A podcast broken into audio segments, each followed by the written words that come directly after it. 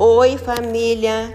Ai, como nós estamos aqui no isolamento, mas eu quero é, compartilhar com vocês esses momentos, são momentos tristes, mas também pensar agora na Semana Santa que está chegando. Não deixem de participar de algum modo, ligando a televisão e acompanhando alguma missa, alguma celebração de quinta, sexta, sábado e domingo. Nós estamos passando por um momento de dor não é? É a paixão de Cristo. Alguém falou assim: não haverá missa, não haverá procissão. Claro que há missa e procissão. É porque as pessoas estão fazendo o que Jesus fez, doando a vida cada dia no, nos hospitais, nas cre... na creche não, nos hospitais, nos asilos, supermercado, farmácia, empresas, em casa mesmo, quanta gente se doando.